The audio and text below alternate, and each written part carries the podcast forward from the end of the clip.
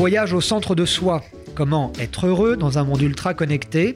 Un feuilleton d'Arnaud Attia en 12 épisodes qui vous invite à un voyage intérieur pour être en phase avec soi et avec le monde. Bonjour. Dans ce voyage au centre de soi, nous avons abordé, lors de l'épisode précédent, l'importance de ce que l'on cache, de ce qui est enfoui. Tout ceci est du domaine de l'ombre, que je vous propose d'analyser à nouveau aujourd'hui. Nous avons évoqué les mauvais penchants qui existent en chacun d'entre nous. Pour éviter qu'ils ne prennent le dessus, l'homme peut déjà reconnaître ces mauvais penchants. Quand un garçon est jaloux de son jeune frère, le psychologue a tendance à lui dire Tu as tout à fait le droit de haïr ton frère, tu as même le droit de le lui dire si tu en as envie. Par contre, tu n'as pas le droit de le toucher. Cette démarche est très différente d'une réponse centrée sur la morale, comme Ce n'est pas bien de haïr ton frère, tu devrais avoir honte. Ça ne marche pas. Il est normal de ne pas aimer telle ou telle personne. L'individu qui pense pouvoir aimer tous ses prochains est dans une illusion et une impasse. En d'autres termes, il n'est pas possible de bien s'entendre avec tout le monde. Il faut donc renoncer à aimer toute l'humanité et à se faire aimer par elle. Explorer son ombre, c'est aussi acter les renoncements qui se sont accumulés dans sa vie, jour après jour, année après année. On peut dire sans honte qu'on ne sera pas champion olympique du 100 mètres ou qu'on ne gravira pas l'Everest. Même si l'on est très ambitieux, on peut reconnaître que l'on ne sera jamais bilingue en mandarin ou un grand pianiste de jazz. Ce n'est pas du tout un signe de faiblesse. Tous les choix de l'existence amènent l'individu à laisser de côté un ensemble de possibilités. Aller voir son ombre permet d'identifier ses petits ou grands renoncements, Aller voir en face et les laisser partir dans les tréfonds de sa mémoire comme autant d'objets qui disparaissent progressivement à la surface de l'eau, sans crier gare. L'étape d'après est d'accepter ces frustrations, tout ce qui semble manquer et qui nous taraude. L'enjeu est d'apprendre à vivre dans le manque, ce qui est un objectif difficile à atteindre dans notre société moderne. Dans le même temps, la frustration peut être un moteur si elle pousse l'individu à se transcender. Il est vrai que je ne réussirai peut-être jamais à franchir cette étape, alors je vais m'inventer un avenir tout aussi intéressant mais plus accessible. L'homme peut également tirer les enseignements de sa vie passée ou récente. Dans la vie professionnelle, certaines pratiques, comme les bilans de compétences, lui permettent de faire le point et de partager ses réflexions avec son entourage. On peut aussi se pencher sur ses échecs, les analyser. L'écrivain Samuel Beckett le dit en ces termes. Déjà essayé? Déjà échoué? Peu importe. Essaie encore, échoue encore, échoue mieux.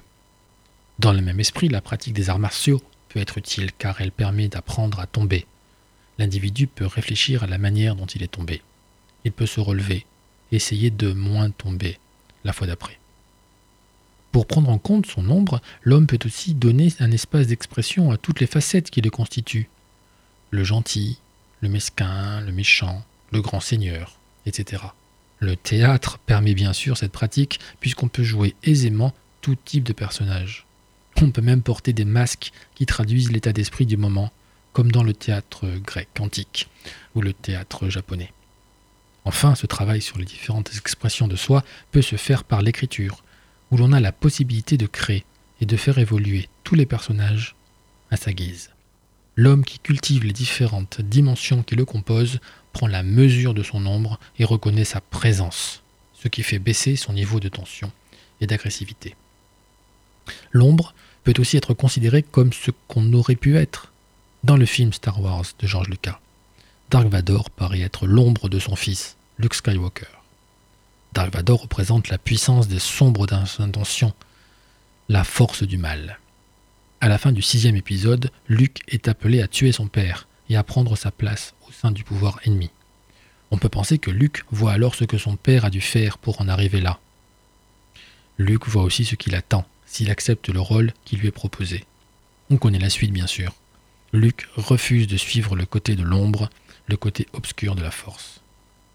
L'ombre devient alors la somme des potentialités non développées, ce qu'on a décidé de ne pas être.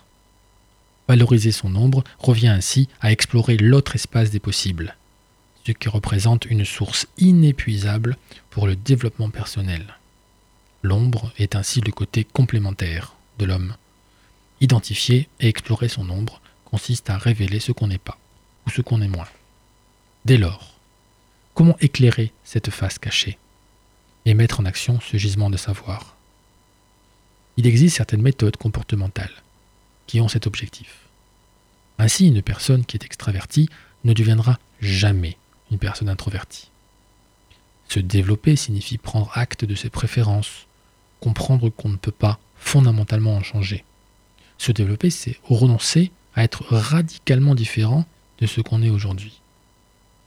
Prenons une personne qui est extravertie et une autre qui est introvertie. Ces deux personnes ont des caractères apparemment opposés. Alors, dans ce contexte, que signifie explorer son ombre?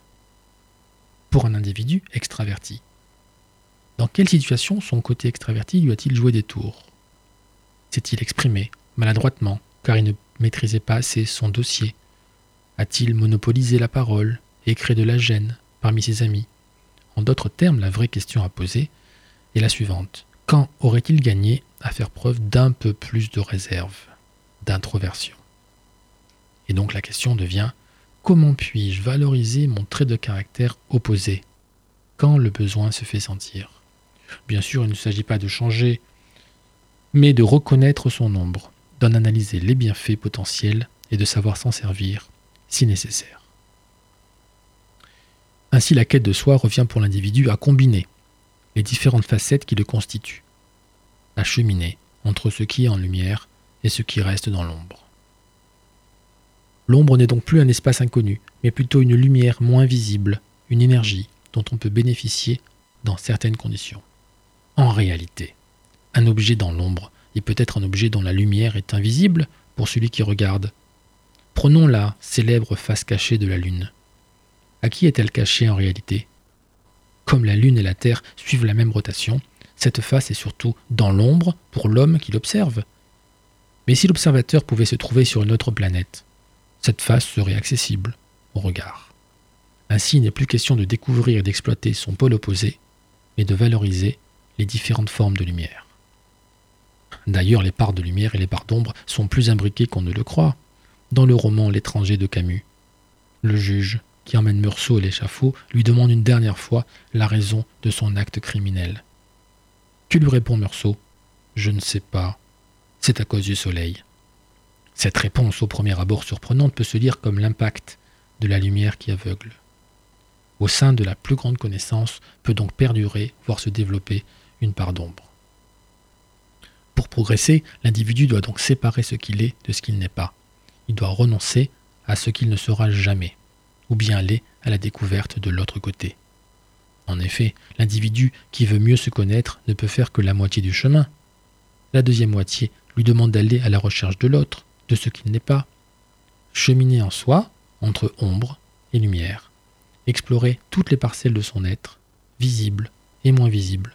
Voilà la voie la plus porteuse et riche de sens pour l'avenir. En se nourrissant de ces différentes facettes, l'homme peut alors tirer profit de tous les gisements d'énergie et les mettre à son service.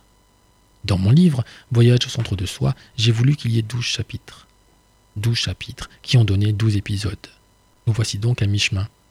On peut faire un premier arrêt, réfléchir au chemin parcouru, aux enseignements que l'on peut en tirer.